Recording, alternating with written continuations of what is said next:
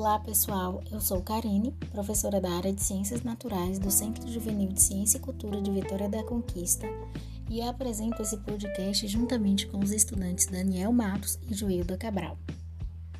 O Biologia que Aprendi com Flash é um projeto de iniciação e divulgação científica. Mas especialmente essa semana, estou no programa de hoje sozinha e por um ótimo motivo. Joilda e Daniel estão se dedicando na gravação do vídeo para a FEMIC e decidimos não sobrecarregá-los. Sim, nosso projeto será publicado na 15ª Feira dos Municípios e quinta Mostra de Iniciação Científica da Bahia, que é uma iniciativa do IF Baiano Campus de Catu, em parceria com o Grupo Pesquisa em Educação Científica, certificado pelo CNPq que tem finalidade incentivar e promover a iniciação científica no ensino fundamental 2 e médio e no técnico, no estado da Bahia.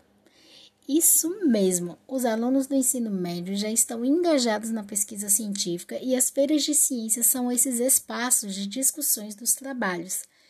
Eu, particularmente, acho fantástico conhecer a Bahia com o olhar dos estudantes do ensino médio através dessas feiras de ciências.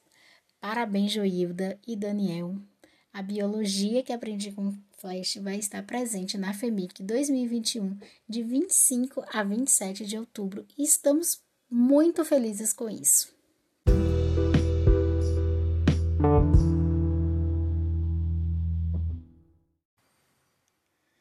Mas voltando aos episódios 10 e 11 do Flash, então, não encontramos temas diretamente ligados à biologia nesses dois episódios, então decidimos juntá-los. Alguns temas relacionados à física, mas eles estão mais ligados ao enredo e ao relacionamento entre os personagens. Mas, como a gente gosta de tudo junto e misturado, eu vou falar um pouco dos aspectos biológicos na física que eu vi no Flash. Ah, vocês entenderam, né? É tudo ciências naturais e tá tudo misturado. No episódio 10, que se chama A Vingança dos Ladrões, eles usam um conceito de viscoelasticidade, que é a propriedade dos materiais que apresentam características viscosas e elásticas ao sofrer deformação. Um, um conceito físico. Um dos materiais biológicos considerados viscoelásticos é a nossa pele. Ao se aplicar uma força sobre a pele, ela se deforma mais ou menos de acordo com a sua firmeza, quando a força cessa, a pele não retorna imediatamente à sua forma inicial, mas só o faz após algum tempo. A essa propriedade dá-se o nome de viscoelasticidade. Só vou contar um segredinho para voltar mais é, rápida essa pele, né? Hidratação. Beba muita água, que ela fica com uma maior elasticidade nesse retorno, super hidratada. Bom, Sobre esse episódio também, eu fiquei impressionada com a capacidade do Flash de arrumar a bagunça e da leitura super rápida. Na hora eu imaginei, gente, o quanto eu iria ler e ter informação com a habilidade de ser tão rápida. Aí eu sou fã do Flash, eu queria ser que nem ele. Outro conceito interessante na física desse episódio é a temperatura de Planck. Sabemos que existe uma temperatura mínima que o corpo pode atingir, o chamado zero absoluto, que já foi falado em outro episódio, o menos 273,15 graus centígrados, em que suas partículas param de se movimentar e de emitir energia. Contudo, fica uma dúvida: será que existe uma temperatura máxima possível? Uma espécie de calor absoluto, tão quente que não teria como esquentar mais? Nesse episódio, existe uma arma com zero absoluto e uma arma com calor absoluto, tentando eliminar o Flash. Bom, para começo de conversa, a ideia de que uma temperatura é alta é relativa. No corpo humano, cuja temperatura média é de 37 graus, uma febre de 42 graus centígrados pode ser fatal. No Vale da Morte, deserto localizado no leste da Califórnia, nos Estados Unidos, foi registrada a temperatura atmosférica mais alta já atingida na Terra, 54 graus centígrados. É relativo. Acha quente? Para se preparar uma xícara de café, recomenda-se usar água a 82 graus centígrados, temperatura abaixo da ideal para se assar um bolo, que é 100 graus, por exemplo. Fugindo do dia a dia, podemos encontrar temperaturas mais intima, intimidadoras. Lava que acabou de sair de um vulcão pode atingir cerca de 1090 graus centígrados, o que não é nada perto do calor da superfície do Sol, que é 5,5 mil graus centígrados. Em comparação com seu núcleo, porém, a superfície do Sol chega a ser fria. Ele atinge 15 milhões de graus centígrados. Há uma relação entre a temperatura de um corpo e o comprimento de onda da radiação emitida. Quanto mais quente o objeto, menor o comprimento de onda. Se um corpo atingisse a temperatura de 141 vezes 10 elevado a 30 graus centígrados, que é a chamada temperatura de Planck, a radiação emitida teria o menor comprimento de onda possível, a distância de Planck. De acordo com a física quântica, essa é a menor distância possível em nosso universo, que é 100, 161 vezes 10 elevado a menos 26 nanômetros. Se aumentássemos a temperatura e com isso diminuíssemos o comprimento de onda, não se sabe nem o que aconteceria.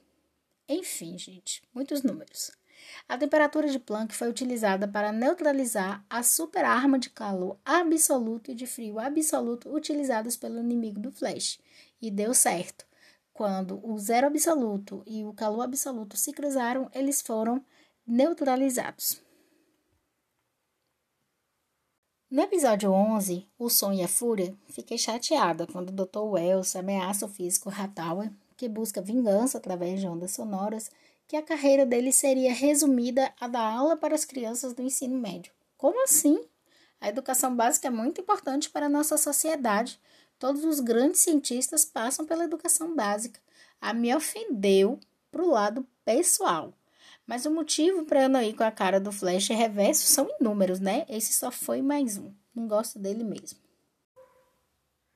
Mas vamos falar um pouco sobre som e vibração e a tecnologia sônica que o cientista ciumento é, quis utilizar para se vingar do Dr. Els. Então, o som é uma forma de energia causada por vibração. Combinando com o ritmo, resulta em música. As vibrações passam para a atmosfera sob a forma de propagação ondulatória, quando então o ouvido humano torna-se capaz de captá-la. Resta o cérebro para fazer a interpretação e para dar sentido a esse som. Os sons são produzidos a partir de vibrações. Quando algo vibra, uma certa quantidade de vezes no tempo de um segundo está produzindo som. Para o ser humano, o som corresponde às vibrações de 20 vezes em um segundo e até 20 mil vezes em um segundo. São as captadas por nossos ouvidos. Por exemplo, os elefantes sentem vibrações a partir de 12 vezes por segundo, as baleias a partir de 8 vezes por segundo. Já os cachorros sentem vibrações até 45 mil vezes por segundo. É por isso que eles ficam tão desesperados quando tem fogos de artifícios, né? Quando dizemos vezes por segundo, chamamos isso de hertz. Para se criar um som, é necessário colocar algo para vibrar. O exemplo mais comum são os instrumentos de corda. A quantidade de vibrações que cada espécie animal consegue sentir é chamado de espectro audível. Sentimos as vibrações através de dois órgãos, o ouvido e o labirinto. O ouvido, né, eu vou dispensar explicações no momento.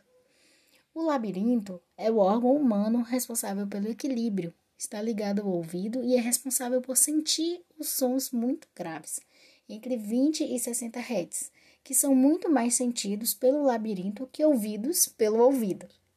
O som necessita de um meio físico, sólido, líquido ou gasoso para se propagar, para chegar de um lado a outro.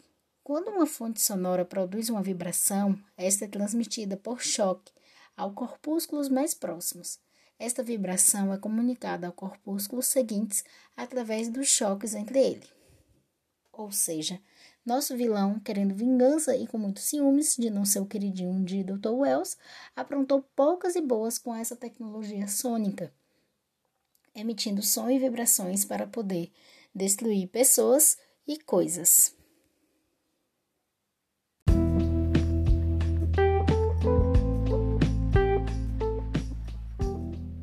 Fico por aqui. Na semana que vem nos encontraremos com Daniel e Joilda no episódio 12 e eu muito obrigado por apoiar o nosso projeto.